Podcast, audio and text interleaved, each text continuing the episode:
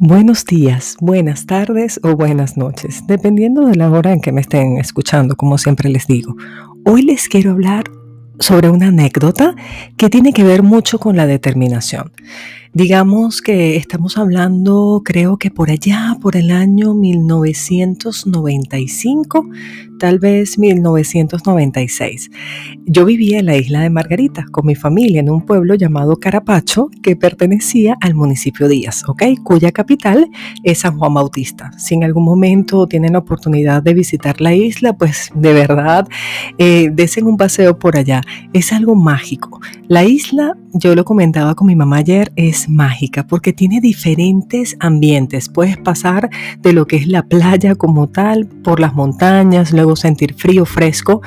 Y realmente San Juan siempre tuvo la magia porque llovía muchísimo, entonces tú tenías que estar preparado incluso que te cayeran lluvias eh, en algún momento. El caso era que mi hermana, la segunda, nosotros somos cuatro, eh, ella siempre le gustaba hacer y concursar eh, en concursos por radio, ¿ok? Me acuerdo que estaba la 98.1, que creo que sigue existiendo una FM, donde cuando iba algún artista, pues tú llamabas, participabas y te ganabas entradas. Este fue el caso especial. Resulta ser que Franco de Vita iba para Margarita a dar un concierto mi hermanita llamó. Le dijeron, ah, bueno, ok, tienes que cantarnos una canción de Franco de Vita y te ganas una entrada al concierto. Mi hermana tal cual lo hizo y se la ganó. Bueno, la emoción en la casa no era normal, pero ahora sí, ella tenía una entrada y yo también quería ir. ¿Cómo hacer? En ese momento las entradas costaban una cantidad de dinero que, como dirían los americanos, we can afford at house, o sea, no podíamos nosotros costear. Y bueno, mi hermana tuvo una idea y al día siguiente se hizo pasar por mí. Hola, ¿cómo estás? No, mi nombre es Rosana. Y cantó la canción y se gana una segunda entrada. Mi emoción era, concha, la hermana, no sé qué, qué emoción. Y nos fuimos a por la mar, a la capital. Bueno, la capital no, la capital comercial. La capital de Margarita es la Asunción. Nos fuimos para por la mar a buscar las entradas con mi mamá. Ya con entradas en la mano, todo pintaba ser perfecto. Ahora la cuestión estaba cómo nos íbamos a ir desde San Juan hasta donde quedaba el concierto que era en Pampatar, en Isla Aventura o Isla Mágica, no recuerdo cómo es que se llama ahorita, Diverland, Diverland, ¿ok? En esa época, mi época de los 90, se llamaba Isla Aventura. Era el parque de diversiones donde iba a ser el concierto de Franco de Vita. Resulta ser que nosotros le dijimos a mi papá que en paz descanse, pero mi papá no era muy amigo de esos juegos, así como que no, que para que ustedes van a ir, eso llenó de gente. Papá era una persona que no le gustaban las aglomeraciones, no le gustaban eso de conciertos, lo de él era otra cosa. Y nos dijo así de simple, yo no las voy a llevar. Bueno, en ese momento mi hermana se puso de acuerdo con unos amigos, yo eh, soy dos años mayor que ella, digamos que yo estuviera en quinto año de bachillerato, los muchachos amigos de mi hermana estaban en tercer año. Y se puso de acuerdo con ellos, no sé qué, me dijo, no hermana, nos vamos todos en autobús y de venida una amiga, su papá nos da la cola. En Venezuela se dice como ride o llevar una persona de un lado a otro, ah, mira, me va a dar la cola. Esta muchacha, eh, cuyo papá había dicho que nos iba a llevar, eh, vivía relativamente cerca de donde nosotros vivíamos. Resulta ser el caso que, bueno, yo le digo que hay confianza, mi mamá estuvo de acuerdo. Recordemos que en esa época no habían teléfonos celulares, no es como hoy en día que tenemos el celular, te mando el WhatsApp, te mando la ubicación, no existían Ubers, eh, unas chicas jóvenes solitas agarrar un taxi era como un poco raro en esa época, tendríamos que contar, eh, digamos, con eso, pues con que alguien nos dé la cola, alguien conocido. El caso fue que nos fuimos en autobús, así sí, porque estábamos todo un grupo y llegamos temprano con la luz del sol. Ahora que me pongo a analizar, yo no sé por qué a veces uno tiende como a tener más seguridad con el tema del día, porque realmente los riesgos son los mismos, o sea, día, noche, éramos dos muchachitas de 16 y 14 años solas, o sea, si es día o de noche, prácticamente es lo mismo, no estábamos con representantes. Pero el caso es que como que el día te da un poco de fuerza y la noche tú la ves así como más tenebrosa. Bueno, llegamos al concierto, a Diverland, caminamos, era bien interesante porque había muchísima gente. Recuerdo que las personas que habían comprado los pases VIP estaban al frente y Franco Evita creo que se atrasó un poco, entonces comenzaron a lanzar sillas, cosas, volaron por allí. Si tú que me estás escuchando en esa época estuviste en Margarita, puedes dar fe de lo que estoy hablando. Y bueno, nada, recuerdo que había ese ambiente de tensión que duró hasta que salió el artista a cantar. Recuerdo que en esa época estaba la canción, creo que, y volamos fuera de este mundo por un rato. Creo que era esa, me sentí seguro fuera de este mundo, creo que era el concierto.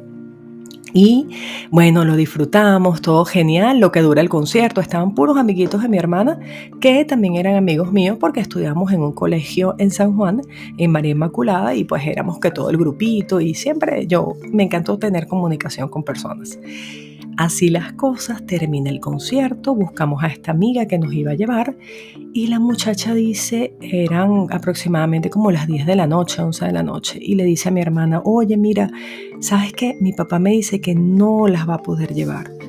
Y yo, ¿qué? ¿Cómo que no nos va a poder llevar?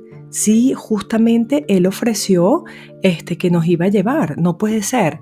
En ese momento, digamos que una parte de mi mundo se vino encima porque yo decía, Dios mío, o sea, ¿cómo vamos a hacer ahorita? ¿A quién llamamos? Existían, era solamente teléfonos públicos, no recuerdo si yo tenía tarjeta y en Venezuela, tú que viviste en Venezuela, no sé cómo será en otros países de Latinoamérica, pero por lo menos en Venezuela, tenías que rezar literalmente para que un teléfono público funcionara. O sea, primero conseguirlo y segundo que tuviera tono y después tener la tarjeta.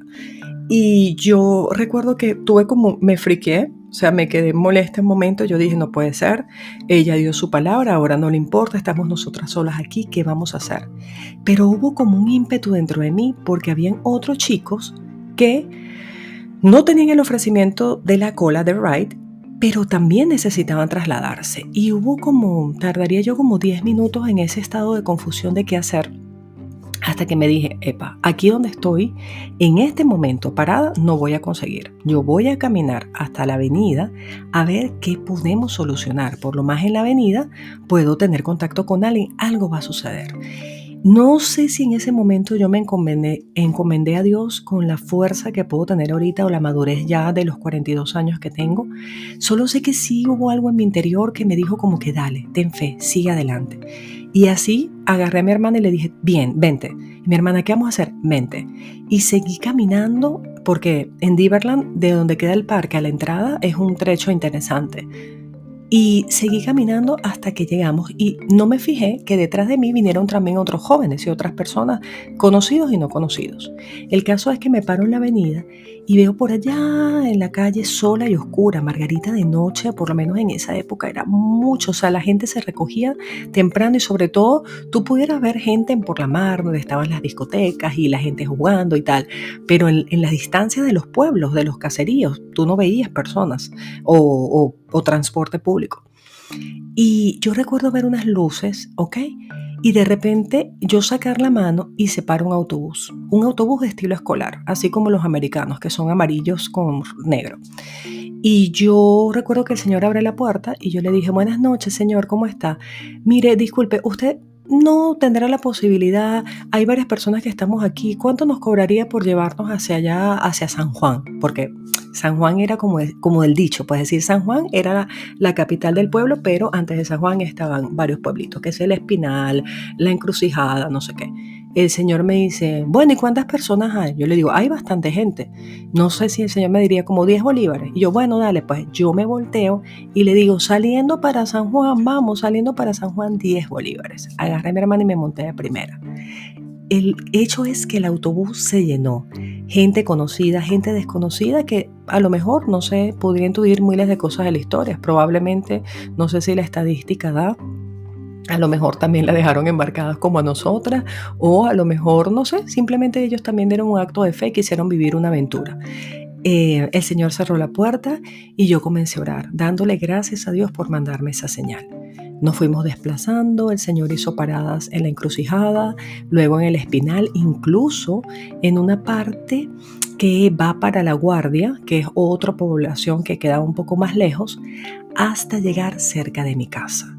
Y bueno, ahí sí el mundo se puso un poquito chiquitito porque yo vivía en una urbanización donde no quedaba en la, calle principal, tenías que irte por dentro y el Señor no iba a hacer eso. Tuvimos que quedarnos a esa hora de la noche en la avenida principal y en un acto de fe bajar ¿ok? Hacia la izquierda para tomar otra callecita hasta llegar a la urbanización. Mi hermana y yo, wow, íbamos asustadas porque ahí es donde de repente tú empiezas a, tu mente evoca miles de historias, desde la historia del jinete sin cabeza a historias de los chinamitos o de los duendes que te salen, sabiendo también por ahí que hay cosas de la vida real que te pueden afectar, que no necesariamente son este tipo de, de ilusiones imaginarias o, digamos del colectivo. Y comenzó a llover. Recuerdo la lluvia, nosotras nos mojamos. Bueno, al fin llegamos a la casa. Le dije a mi hermana, seca, te vamos a secarnos bien, estamos aquí, tomamos agua y nos acostamos. La mañana siguiente, pues tocó comentarle a mi mamá toda la proeza. Mamá, una mujer muy noble, pues se enojó esta persona, ¿cómo es posible? Yo pensaba que iban a contar con esa persona y bueno, el caso es que uno llega a perdonar y gracias a Dios la, la historia tuvo un final feliz. Entonces yo lo que les quiero compartir esta historia es justamente por eso, por la determinación y tantas enseñanzas que yo puedo sacar acá.